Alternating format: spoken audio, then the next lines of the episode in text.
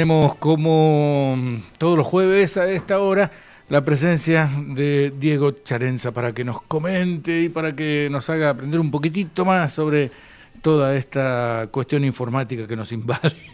Bueno, ¿qué tal? Muy buenos Hola días, Diego, buen día. Gustavo, Mónica, Facundo, ¿cómo Día. Buen día también a la audiencia. Bueno, sí, contar algunas cositas como para este, mirar de otra manera las cosas que en realidad nos rodean Sí, constantemente. sí, ¿no? sí, sí. Eh, hoy vamos a hablar sobre videojuegos. Videojuegos y, y vamos a hacer una mirada de los videojuegos que no que escapa un poquitito a lo lúdico, a la- a lo- al entretenimiento. Vamos a tratar de mirarlo desde el punto de vista de la educación. ¿no?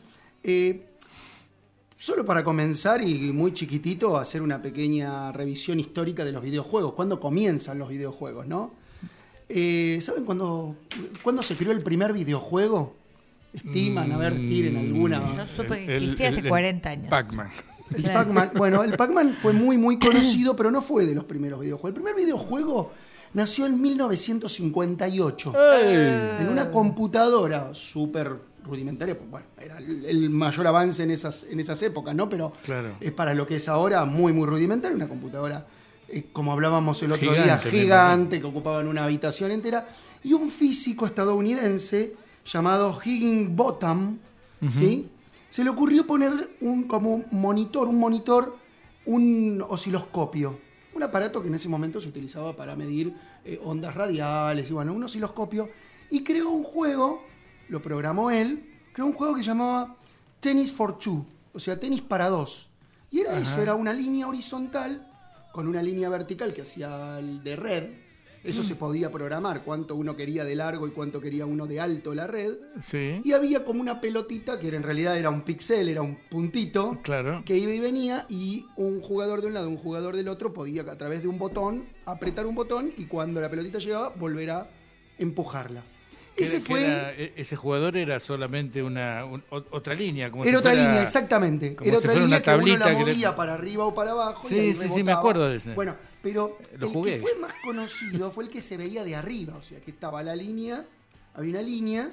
¿sí? No, perdón, ni siquiera había una línea. Había una pelotita simplemente que venía y uno tenía que mover como una rayita. Claro, ese fue el más claro, conocido. ese, sí, este era como que se veía de costado la, la cancha de tenis. ¿eh? Ah, primero, ¿sí? De- pero fue el, el precursor de ese que creo que por- todos lo hemos jugado alguna momento. vez, muy muy sencillito, donde había dos rayitas que Sí. se movían y una pelotita que venía y había que tratar de que no se escape. nada sí, sí, sí, sí. Ese fue el primer videojuego, 1958. Bueno, después hubo una evolución tremenda hasta nuestros días. Sabemos cómo, cómo existen los videojuegos hoy día, ¿no? Con eh, distintos niveles de inmersión. Eh, inmersión le llamamos a esto de sentirse adentro del juego, ¿no? Sí. que uno este, forma parte, es, es el personaje que está eh, participando del juego. Y hablando de personaje, vamos a, a pensar un poquito cómo los videojuegos vienen a, a capturar la, la atención de las personas. Eh, los videojuegos se, se presentan como un relato alternativo y con, con interactividad a los tradicionales relatos que había en la época, eh, que son la, la televisión, el cinematógrafo, eh, este, o sea, Es un cuento. es exactamente. Son cuando llamamos relatos hablamos de por ahí de el, el- el concepto de relato en términos audiovisuales eh, tiene que ver con esto de bueno contar una historia, ¿no?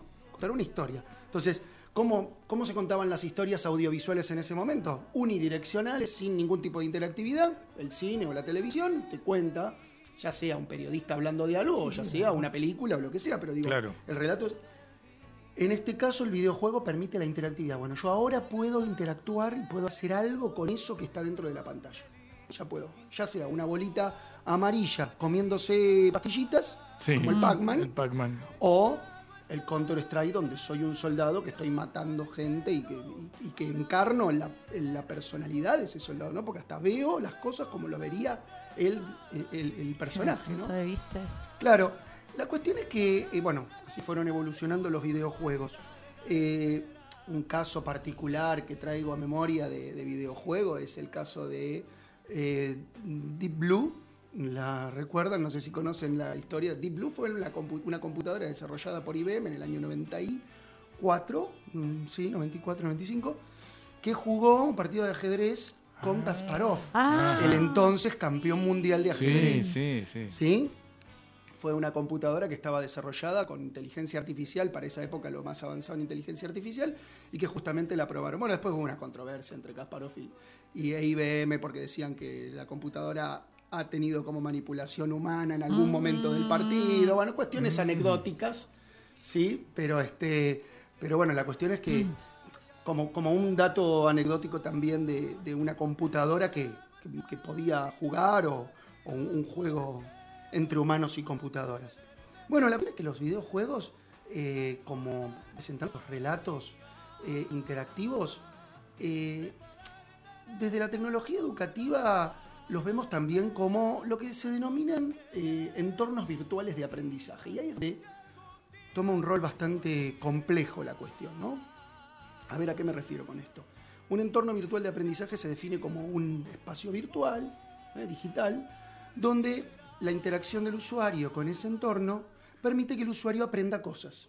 En particular, hoy día existen los campus virtuales, donde se puede participar de foros, donde eh, se pueden brindar actividades, las personas responden y demás. Eh, pero mm, lo- los videojuegos también son entornos virtuales que por lúdicos no dejan de ser didácticos. didácticos. ¿sí? Y traigo a la memoria por ahí, por ejemplo, el, el- el Age of Empires, un juego que eh, trata sobre, bueno, eh, civilizaciones míticas, egipcios, romanos, donde el jugador lo que tiene que hacer es un juego de estrategia. El jugador lo que tiene que hacer es ir a administrar recursos y tratando de cumplir con misiones. Por ejemplo, dominar determinada cosa o enfrentarse ¿Tiene a un correlato con la realidad o lo Y intenta tiene por correlatos con Ah. eh, datos históricos reales. Por ejemplo, por ejemplo, eh, eh, existe William Wallace como eh, uno de los personajes en las, en las culturas nor en- Claro, británicas, ¿no? Celtas, exactamente, celtas. Este, está Juana de Arco, están, hay personajes, está Gengis Khan, aparecen personajes de la realidad, mm, eh, que lo digo históricamente, y que, y bueno, en su propia cultura están los unos, están, este, y, y, este, está Tila como el, el jefe de los unos, y bueno, y, y la verdad es que cuando eh, hay sobradas eh, experiencias con este juego y hay investigaciones hechas, que realmente los chicos aprenden mucho Bien. sobre historia, sobre geografía, cuando juegan a este tipo de juegos. Pero no solamente historia y geografía como dato conceptual, también se aprenden habilidades. Por ejemplo, si el jugador tiene que administrar recursos, tiene, por ejemplo, alimentos, tiene que conseguir mm, oro, tiene que conseguir piedra para poder ir a- eh, nutriendo a su civilización y haciendo que crezca y que, que vaya este, mm, avanzando la civilización, ¿no? Que vaya desarrollándose. De alguna manera eh, se está conformando como una persona que aprende a administrar recursos, aprende a administrar personal, ¿sí? recursos humanos también, porque Claro. tiene a los campesinos que tienen que generar este, los alimentos, tiene a los soldados. Después, en, en- en términos de, de- de- de soldados, tiene una diversidad enorme, tiene la caballería, tiene la, la- la Claro, va infantería, usando los arqueros. Hay una cantidad, y los tiene que ir administrando, y según la misión que tiene, debe eh, colocar más o menos arqueros, más o menos infantería, más o menos caballería, tiene que tener más tal recurso disponible. Eh, bueno, Tratar de utilizar al menos la- la- las mismas estrategias que se utilizarían en esa época. Exactamente, Ajá. las mismas estrategias. Pero la realidad es que las habilidades eh, que se van desarrollando son muy interesantes. Digo, lo veo desde el punto de vista positivo, ¿no? De, de la- Claro, del uso de- este videojuego. Al punto que eh, hay eh, ejemplos de empresas que a la hora de, por ejemplo, de, de contratar Claro. eh, algún mando medio o algún puesto gerencial, entre las preguntas que hacen es, ¿usted juega Age of Empires? Claro. Eh, sí. ¿Y a qué nivel llegó? ¿Y cuáles son las cuestiones? Ah, ¿qué nivel llegó? ¿Por qué? Porque de esa manera, de alguna, de alguna forma, se aseguran que tiene determinadas habilidades desarrolladas. Estratégicas. Y que las- Claro. Estrategias desarrolladas y que las ha adquirido a partir de este juego. Bueno, un ejemplo. Eh, eh, por ejemplo, hay empresas que utilizan videojuegos para entrenar al personal en atención al público. Juegos donde la persona que, que va a ocupar un cargo de atención al público juega, donde se le presenta una persona y, y le dice, bueno, vengo a resolver tal cuestión o necesito tal cosa, o tuve tal problema con mi teléfono celular, pongámosle. Y, este, y la persona tiene que eh, utilizar los recursos que tendría eh, en, en- en la atención al público natural. Pero eso está hecho poder- especialmente para eso, digamos. Para eso. Ah. Bueno, y ahí iba a Ah, acá nos dice em, este, Iván, mi sobrino, como yo, fanático del Age, Sí, de Age of eh, una vez escribió un cuento para el colegio sobre Atila basado en ese juego. Si la maestra no le creía a mi hermana que lo había hecho él. Sí. Eh, Hay una investigación realizada por una universidad colombiana que eh, justamente se trata de eso, de analizar cómo los niños, niños de, de- de 11, 12 años, estamos en 10, 11, 12 años, jugando Age of Empires pueden relatar respetando eh, las partes de un relato Ah. que son el inicio, el nudo y el desenlace. Ah, ah, ah. ¿Por qué? Porque el, el relato en el juego más o menos tiene que ver con esto, ¿no? Un inicio donde uno tiene una determinada cantidad de recursos y tiene que empezar. Eh, el juego se pone álgido en una parte donde eh, tenés que combatir y tenés que eh, dominar o tenés que conquistar algo o, o tenés que cumplir con tu misión. Y cuando se des- desenlaza el juego, cuando, bueno, listo, o ganaste o Claro. perdiste. o Claro. te- Claro. y, y cómo esa batalla empieza a, o empezás a ganar y tu, tu ejército eh, va, va, este, logrando conquistas o empezás a decaer porque te están ganando. Entonces hay como un desenlace. Y hay este, eh, interesantes investigaciones hechas sobre cómo los chicos pueden relatar qué les pasó en el juego, siguiendo, y es una manera de aprender también a escribir con una estructura de relato Claro, narrativo. a- a Y siempre está basado en relación en, en situaciones bélicas el juego. El- este juego sí, pero ahora voy a contar otras, algunas otras cuestiones. Este, así que bueno, nada, volvemos al Age of Sí, Empires sí. por el comentario de Iván.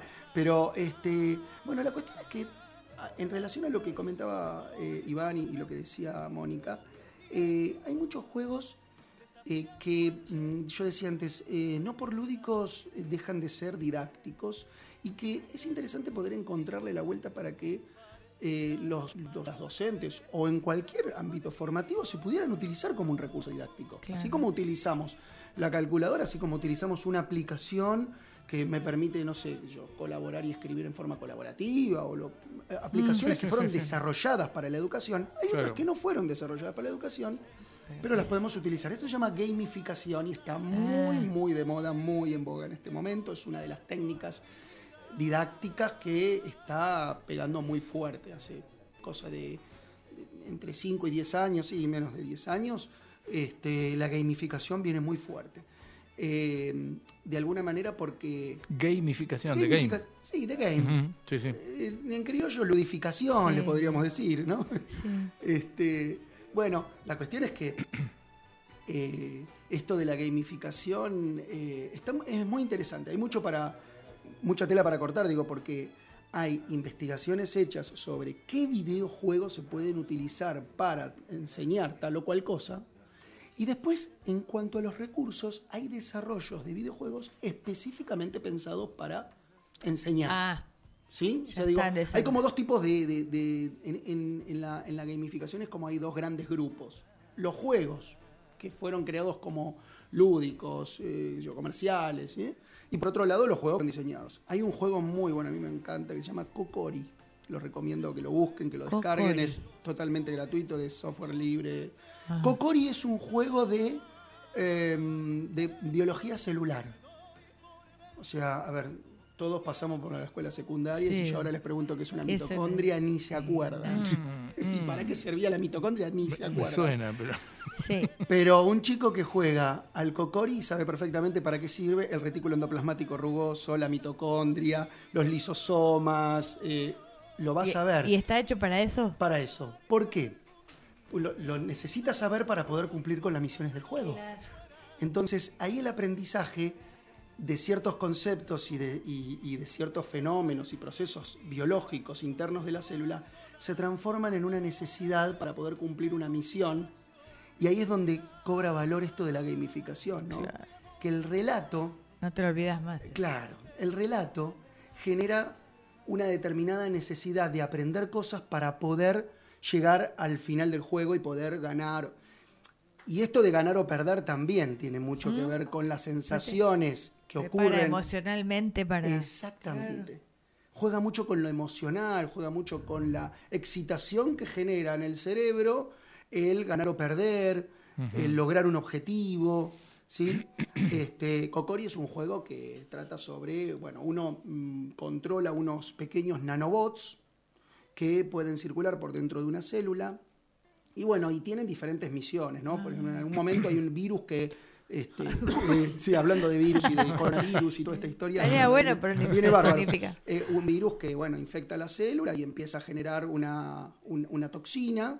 Entonces, rápidamente los nanobots tienen que ir a la mitocondria para buscar ATP, que es adenosíntrifosfato, Ah. llevarlo al centro de comando, tiene que alimentar con energía para poder generar el- al nanobot que tiene que atacar al virus, pero eso todo en muy poco Qué tiempo, maravilla. porque si no la toxina empieza a envenenar a la célula. Ah, este, es en claro. un entorno digital y bueno, pero además tiene un nivel de inmersión espectacular porque uno está dentro de la célula, vos sos el nanobot Claro. que No, está maravilla. circulando de la célula y ves las estructuras celulares y ves al ARN saliendo el, el- el- el ácido ribonucleico saliendo de adentro del núcleo y yendo a los ribosomas, o sea, Claro.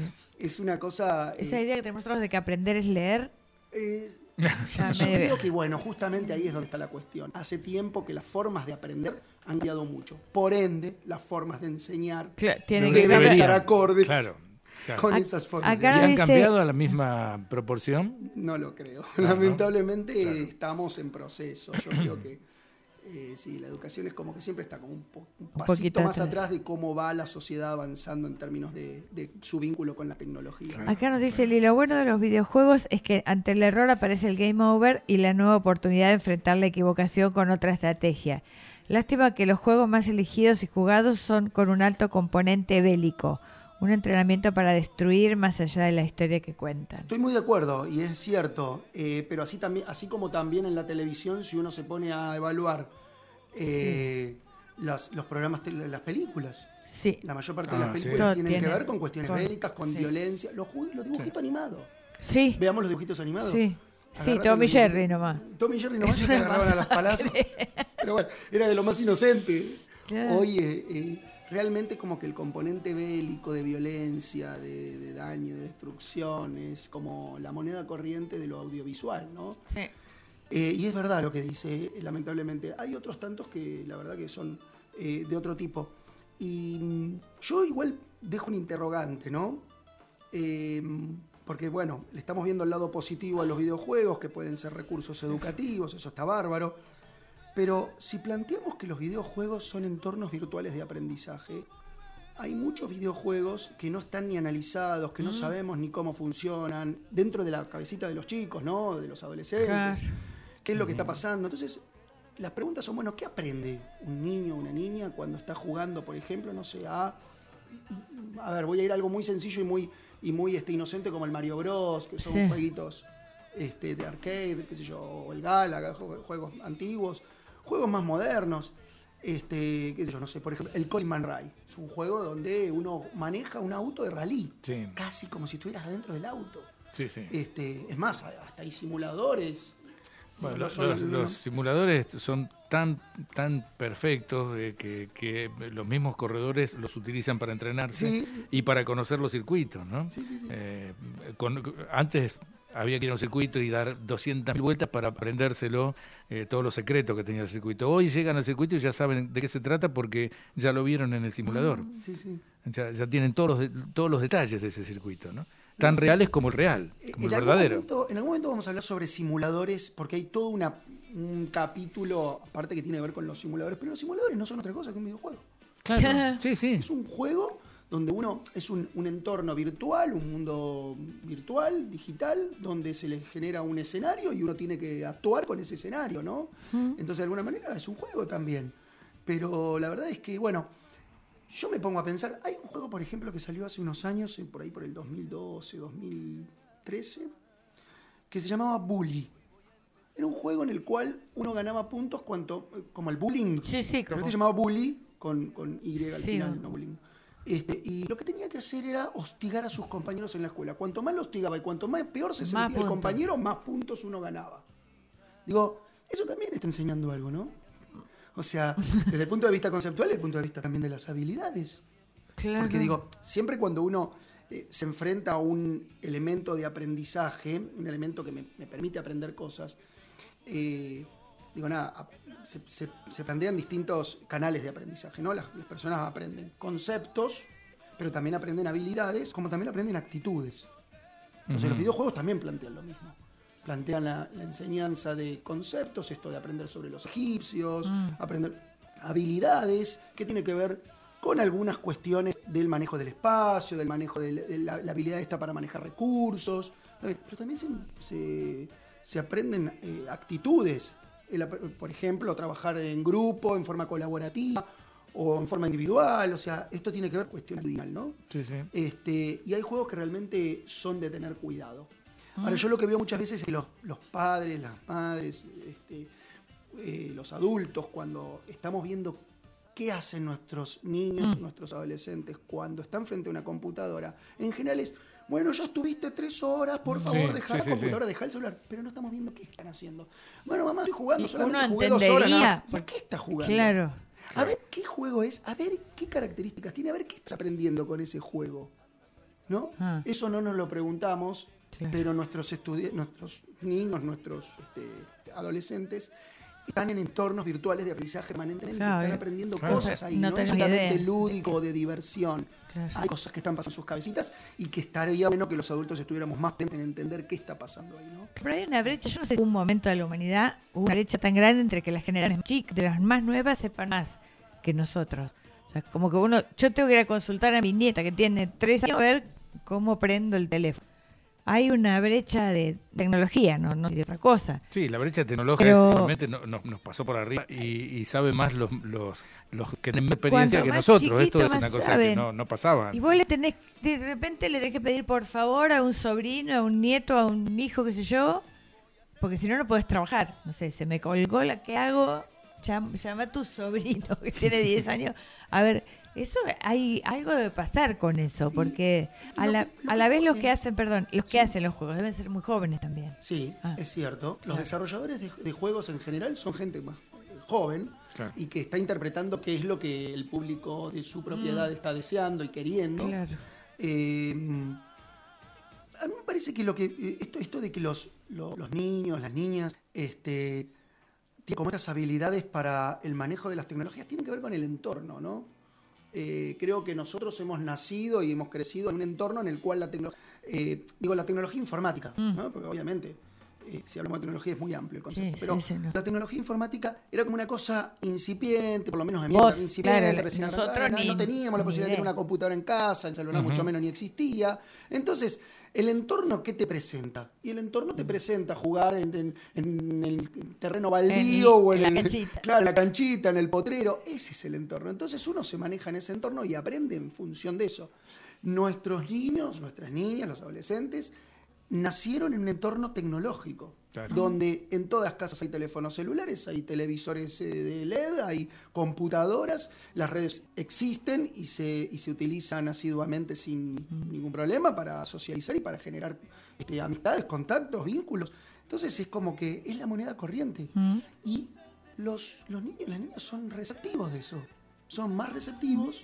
A nosotros nos está más... eh, Mark Prensky es un, un investigador, también un tecnólogo, sociólogo, que hablaba en su momento de nativos e inmigrantes, un concepto, no sé si lo habrán escuchado alguna vez, hoy está como un poco cuestionado ese concepto. Desde la tecnología educativa como que se cuestiona un poco la idea, ¿no? De nativos e inmigrantes. Pero bueno, hace 10 años atrás estaba en vigencia este- esta, esta idea de que los nativos son los que nacen en el contexto de las tecnologías, los inmigrantes somos los que tratamos de entender... Sí, yo tenía que bueno, yo soy un parcero cubano. no Sí, no, idea. a mí me, sí, me destruyeron en el. Claro. Llego, Tratamos de ser refugiados en algún lado.